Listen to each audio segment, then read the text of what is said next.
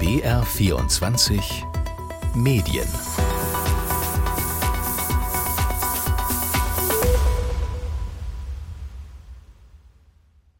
Heute geht es um Sie da draußen, die Hörer und Hörerinnen, User und Leserinnen, auf Englisch die Community.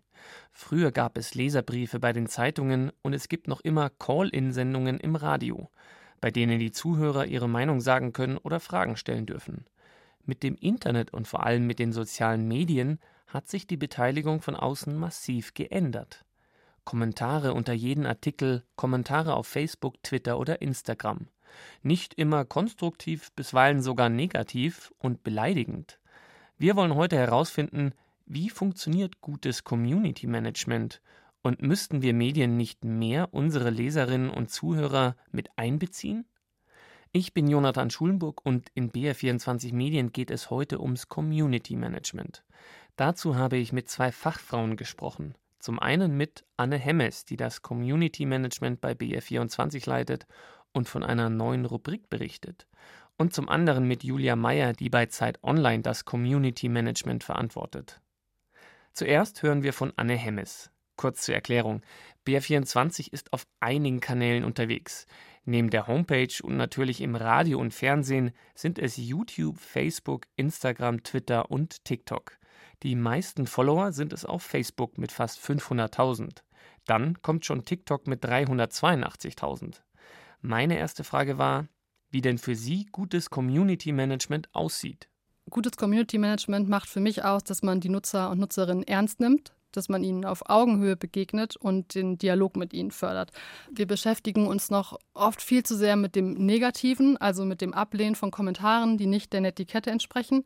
Dabei ist der Austausch, der wirkliche Dialog mit den Leuten, die da was schreiben, das eigentlich was wichtig ist. Und da wollen wir auch hin, da sind wir auch auf einem guten Weg. Da haben wir zum Beispiel jetzt mit deinem Argument einen Schritt in diese Richtung gemacht. Aber das klappt eben nur Schritt für Schritt. Und Community Management ist vor allem auch Beziehungsarbeit und die kostet eben sehr viel Zeit und Energie und das ist halt kein Job, der so nebenher läuft. Und vielleicht sagst du kurz, wie viel seid ihr bei euch im Team rein vom Community Management, um euch um, um die Hunderten und Tausenden Kommentare und Fragen zu kümmern? Mhm. Also für die Webseite und die Kommentare, die auch in der App landen, sind wir ein Team aus circa fünf Leuten. Die arbeiten in ähm, jeweils zwei Schichten von 6 bis 22 Uhr. Da haben wir so im Schnitt knapp 3000 Kommentare pro Tag. Also im letzten Jahr hatten wir dort insgesamt eine Million Kommentare. Es war ein neuer Höchststand auch. Für Social, für die Plattform sieht es so aus, da sind es ungefähr 15 Community Managerinnen und Manager, die wir dort haben. Die sind auch in Schichten von 6 bis 22 Uhr, allerdings die arbeiten zwischen 4 und 8 Stunden. Das teilen die sich dann selber ein, wie es ihnen besser halt passt und auch von der Belastung tatsächlich her. Und da erreichen uns so knapp circa 7500 Kommentare pro Tag. Hast du ein, gutes Beispiel für eine gute Diskussion im Kommentarbereich, also die jetzt auch mal sehr positiv und konstruktiv laufen kann? Mhm. Wir hatten vor einiger Zeit tatsächlich bei TikTok ein Video, da ging es um die Bundeswehr, die hatte in Augsburg so einen Pop-up-Store eröffnet. Das hatten die gemacht, um damit sozusagen gegebenenfalls neues Personal zu rekrutieren.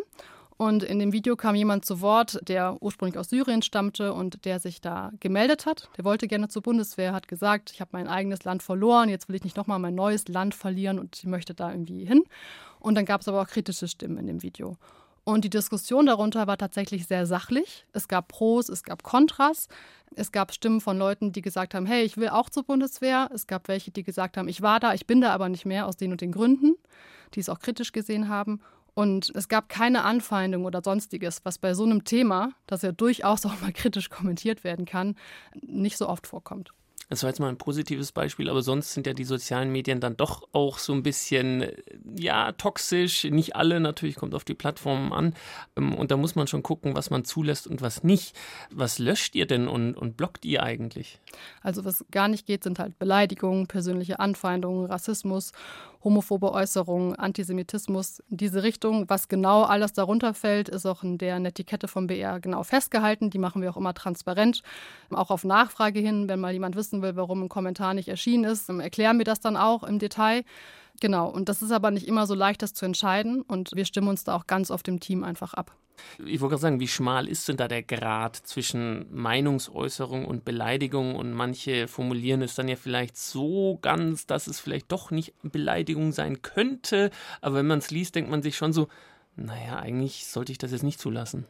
Genau, also es ist eigentlich in Unterhaltung, in Kommentarspalten oder Diskussionen in Kommentarspalten ja auch nicht anders als im wirklichen Leben. Also in Unterhaltung mit Freunden oder Bekannten. Ich kann eine konträre Meinung zu meinem Gegenüber haben. Ich kann, die ist vielleicht sogar streitbar. Das kann mich vielleicht sogar aufregen. Ich kann mich auch über das Thema ärgern oder die Person. Aber wie im echten Leben äußere ich das dann eben halt besser, ohne denjenigen anzufeinden oder irgendwie meinen Hass jetzt über denjenigen auszuschütten. Und plus, was halt noch erschwert bei den Kommentaren, ist halt, dass Mimik, Gestik, Tonfall einfach fehlen. Und wir haben in der Moderation dann auch einfach festgestellt, Humor funktioniert gar nicht, von beiden Seiten her. Genau. Schauen wir mal zu den einzelnen Plattformen. Kann man sagen, Twitter ist toxisch, Instagram ist ein bisschen netter und wie schaut es eigentlich bei TikTok aus? Also kann man so diese einzelnen Plattformen unterscheiden? Also man kann schon auch sagen, dass die Stimmung oder Atmosphäre auf Twitter in den Kommentaren schon eine andere ist als zum Beispiel auf Instagram. Bei TikTok haben wir zum Beispiel relativ schnell gemerkt, dass die Community dort eine sehr hohe Medienkompetenz besitzt. Also ähm, als beispielsweise auf Facebook, die fordern Quellen ein, die recherchieren dann teilweise selbst, wenn jemand was sagt oder ihnen da was seltsam erscheint noch viel mehr, finde ich, kommt es aber auf die Zielgruppe und das jeweilige ähm, Format an, als auf die Plattform. Also wenn ich jetzt zum Beispiel ein Instagram-Format habe für Eltern, habe ich da halt eine ganz andere Community als jetzt bei einem reinen Nachrichtenformat. Und die unterhalten und diskutieren natürlich ein bisschen anders und nehmen auch anders teil, was aber jetzt gar nicht heißt besser oder schlechter. Es ist einfach nur verschieden. Was läuft denn gut bei den Leuten? Also wo wird denn viel kommentiert und auch ja interagiert und gesagt, ah ja, das fand ich jetzt mal ein super Thema. Kannst du das jetzt so aus dem Stegreif kurz sagen? Naja, also es gab mal so Untersuchungen, dass man gesagt hat, Themen, die die Menschen aufregen, werden auch viel dann kommentiert.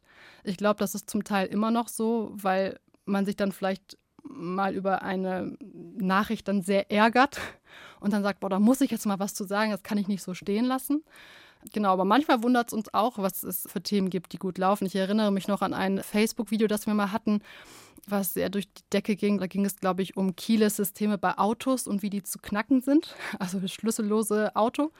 Oder auch mal ein Beitrag, was das, glaube ich, der ursprünglich von der Abendschau war. ein Ochse, der dann irgendwie als Reitpferd quasi umgenutzt wurde. Das kam irgendwie auch super an. Also es, manchmal wundert es uns auch. Tiere gehen immer, ja, ja. Du hast gerade vorhin gesagt, dein Argument, das ist eine Rubrik bei euch. Erklär doch mal, was hat es damit auf sich und wie ist es entstanden? Das Ziel von deinem Argument ist es, den ähm, Journalismus weiterzuentwickeln und einfach noch stärker in die Kommunikation mit den Leuten zu gehen. Das ist neben manchen Nachteilen ja auch so das sehr Positive beim Digitalen, die direkte Kommunikation, insbesondere kritische auch. Wir suchen da gezielt nach Argumenten in den Kommentaren, die sich kritisch mit dem Thema auseinandersetzen und auch vielleicht neue Perspektiven eröffnen, die wir vielleicht noch gar nicht gesehen haben. Wer sich da aktiv beteiligt und auch kommentiert, der soll auch mitbekommen, dass wir das äh, weiter recherchieren, dass wir darauf eingehen, dass wir die Argumente prüfen und das Angebot dann eben entsprechend ergänzen. Das heißt, ein Artikel, der dann ergänzt wird, das wird kenntlich gemacht oder es gibt einen ganz neuen dazu, einen Bericht und dann machen wir auch kenntlich, hey, das, was ihr da eingereicht habt, schaut mal, das ist zu einem neuen Bericht geworden, den wir jetzt recherchiert haben, weil ihr uns da diesen Input geliefert habt. Und dein Argument, das soll einfach den Journalismus so ein bisschen spür- und sichtbar auch verändern.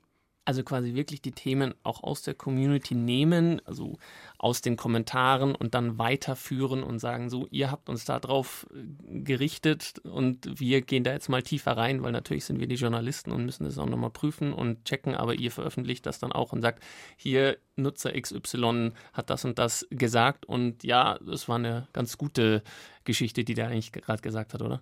Genau, und so das Feedback, was wir da bekommen haben, wir haben das jetzt in zwei Testphasen ausprobiert und die Rückmeldungen, die wir da bekommen haben, die waren auch ähm, positiv. Also die haben sich auch sehr gefreut, die Leute darüber, dass wir das weiter aufgenommen haben und daraus neue Dinge eben entstanden sind. Und für uns und die, klar, die Leute, die kommentieren, macht es ja auch einfach mehr Spaß, wenn wir aufeinander eingehen und man da sieht, hey, da kommt was ganz Neues dann bei raus. Und wir wissen auch, dass in unserer Community sehr viel Wissen da ist und praktische Erfahrungen es da auch gibt und Expertenwissen zu bestimmten Themen. Den wollen wir uns einfach noch stärker öffnen. Und was wir auch noch gerne damit erreichen möchten, ist die eher bislang vielleicht stillen Mitleserinnen und Leser ermutigen, auch ihre Argumente und Erfahrungen aktiv beizusteuern.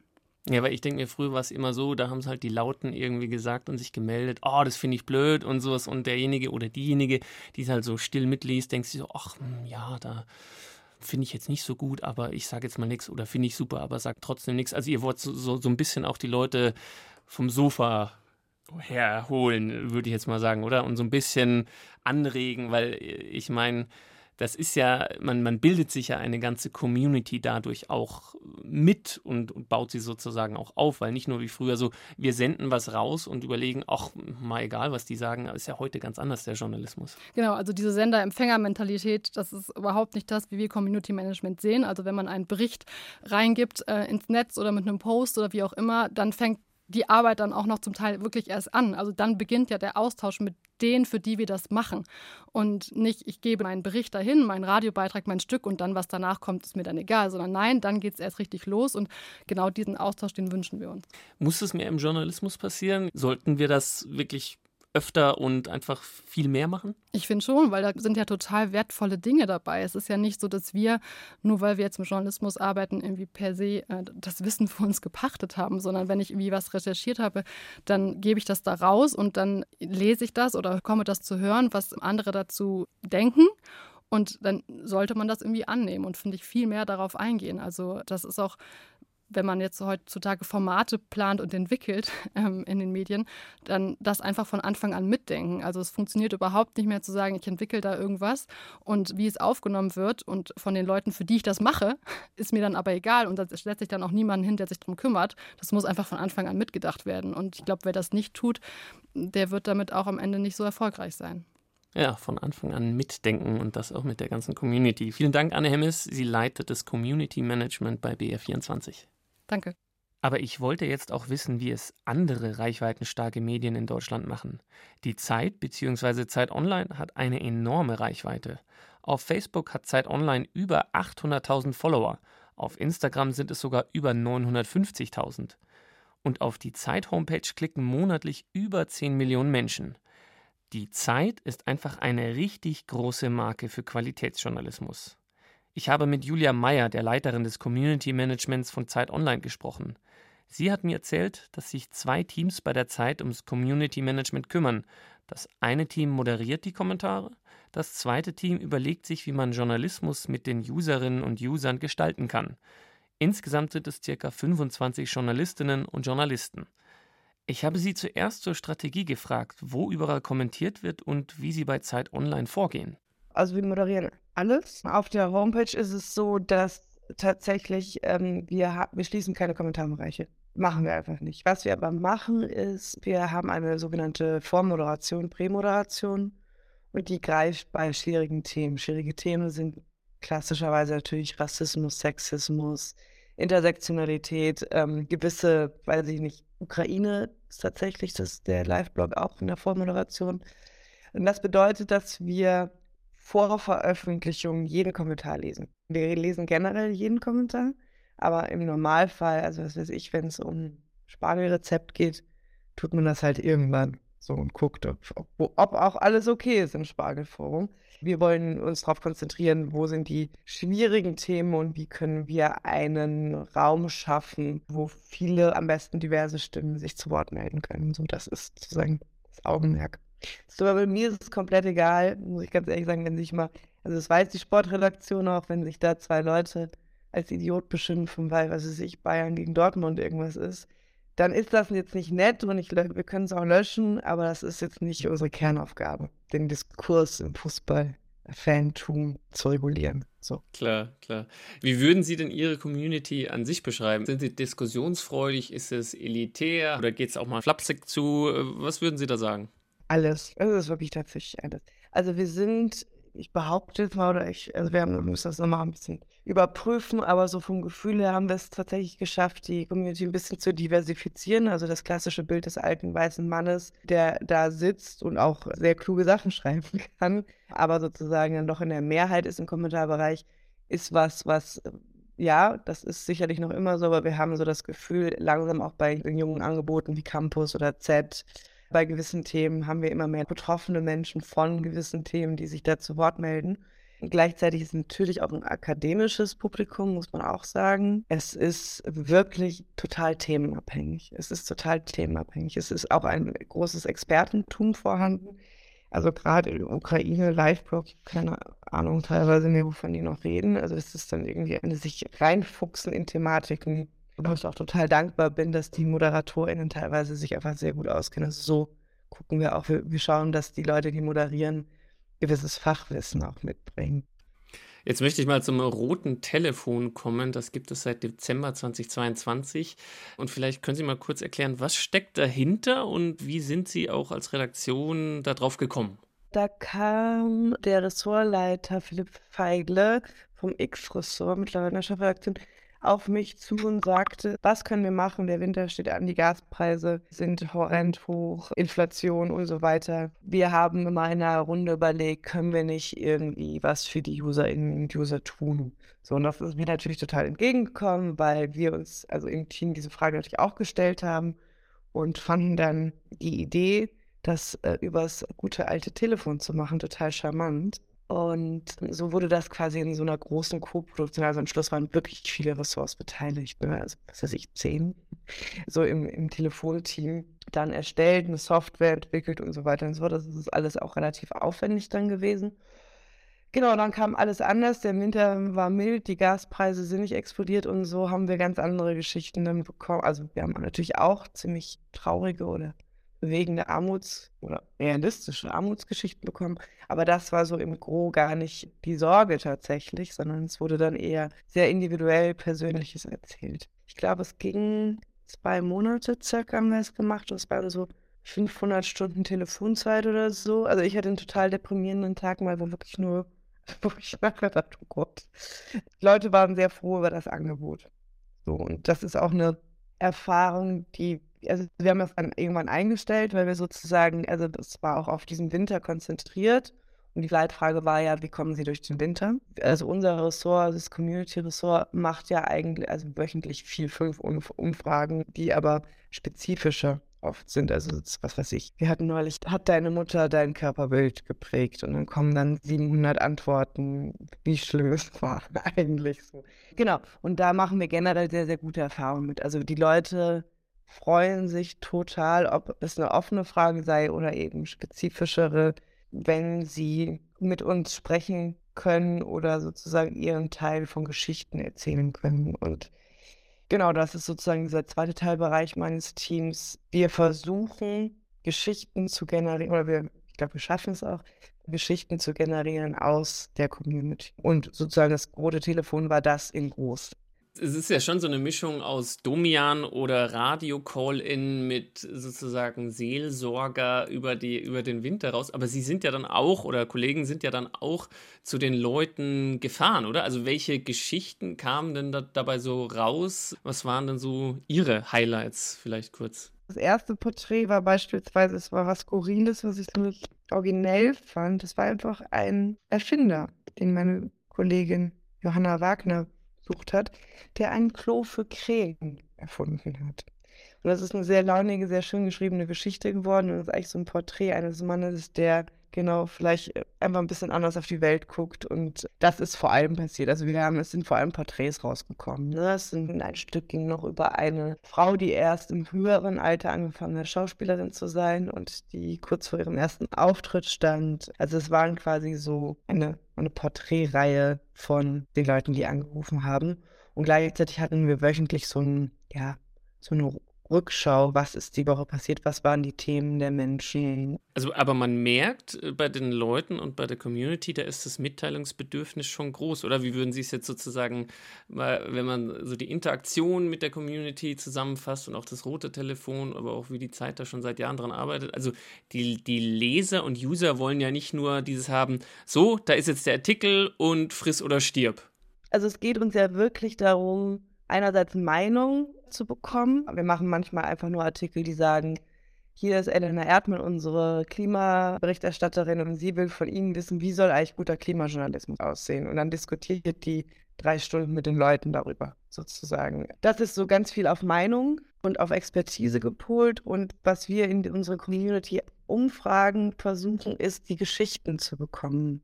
Weil das sind Geschichten, die wir teilweise nicht haben. Also, und die es total wert sind, erzählt zu werden. Also, keine Ahnung, es geht von machen Sie sich Sorgen über Ihren Alkoholkonsum. Die, es haben uns unfassbar viele Leute geschrieben mit total spannenden, unfassbar intimen Einblicken. Daraus haben wir eine Gesprächsrunde dann kreiert, wo fünf Leute sprechen über in einer, in einem wahnsinnig klugen, aber auch sehr offenen Modus über, wozu trinken wir eigentlich alle? Also ich glaube, wir kriegen Geschichten aus der Leserinnenschaft, die wir so vielleicht nicht finden würden. Liegt da vielleicht auch so ein bisschen die Zukunft des Journalismus dran, so in der Community, in der Beteiligung der Leser, Leserinnen, Zuschauer, Userinnen? Also, was denken Sie? Weil man merkt bei den Zeitungen, aber auch vielleicht online und Radio, Fernsehen, so ein bisschen den Medienfrust, die Abos gehen ein bisschen zurück, jeder stört sich gerne an Medien. Ist da so ein bisschen die Zukunft drin, dass, dass die Leute auch sich mitteilen wollen und was sagen wollen oder auch ihren Input geben wollen? Ich glaube, das findet auf ganz vielen Ebenen, das findet ja auch außerhalb meines Bereiches statt. Also sprich von was Zeit Online macht, Podcast, Festivals oder also andere Formen von Live-Beteiligung. Ich glaube sozusagen, so eine Einbeziehung der Leserinnenschaft ist tatsächlich äh, super wichtig. Mir kommt auch vor, dass, dass sozusagen Artikel, die mit Erfahrungen aus der Leserinnenschaft hantieren, also wir haben zum Beispiel mal einen Artikel gemacht, leiden Sie unter Long-Covid. Hatten wir 500 Einsendungen und wir haben dann so ein Bubble-Stück, heißt das bei uns gemacht, mit 50 Erfahrungen und Sprachnachrichten. So. Und das eingebettet natürlich medizinisch äh, korrekt und in, mit der Fachredaktion abgesprochen, sozusagen, das sind die Erfahrungen, das, so geht es den Leuten. Und wir checken das gegen, wir sagen wir mal, werten das nochmal auf durch Kontextualisierung, durch Zusatzinformationen. Und ich glaube, da also sozusagen fühlen sich die Leute einerseits gesehen und das meine ich nicht auf so einem Emo-Ding, sondern das meine ich mit, es ist ein Problem. Also chronische Krankheiten sind ein Problem. Menschen selber sprechen zu lassen über ihre Probleme halte ich tatsächlich für sehr, sehr wichtig, irgendwie eben keinen elitären Diskurs drüber zu stülpen. Und ob das die Zukunft ist, also ich, ich, ich würde Zeitungen empfehlen, das zu machen. Es gibt natürlich aber, es gibt Formen des Journalismus, die sicherlich sehr gut und auch wichtig ohne Community-Beteiligung sich generieren können und sehr gut und sehr wichtig sind. Ich glaube, es ist einfach eine sehr wichtige Ergänzung. Vielen Dank, Julia Meyer. Sie ist die Leiterin des Community Managements bei Zeit Online. Tja, was heißt das jetzt alles? Zum einen für Sie da draußen, Ihre Kommentare, egal ob auf der Webseite oder in den sozialen Medien, werden gelesen und oft auch beantwortet. Es heißt aber auch, dass sich der Journalismus verändert und die Leserinnen und Leser viel mehr mit einbezieht in Artikel oder Geschichten. Für die Medien heißt es auch, dass das alte Dogma von Sender und Empfänger, also die Medien senden und die Leute da draußen empfangen die Nachrichten, Geschichten oder Artikel ohne Rückmeldung, dieses Dogma hat sich schon längst geändert und wird sich auch noch weiter ändern. Das war unser Einblick ins Community Management hier in BR24 Medien. Wenn Sie sich bei uns einbringen wollen, können Sie das per Mail tun an br24medien.br.de. Das war's von mir, Jonathan Schulenburg. Ich sage danke fürs Zuhören.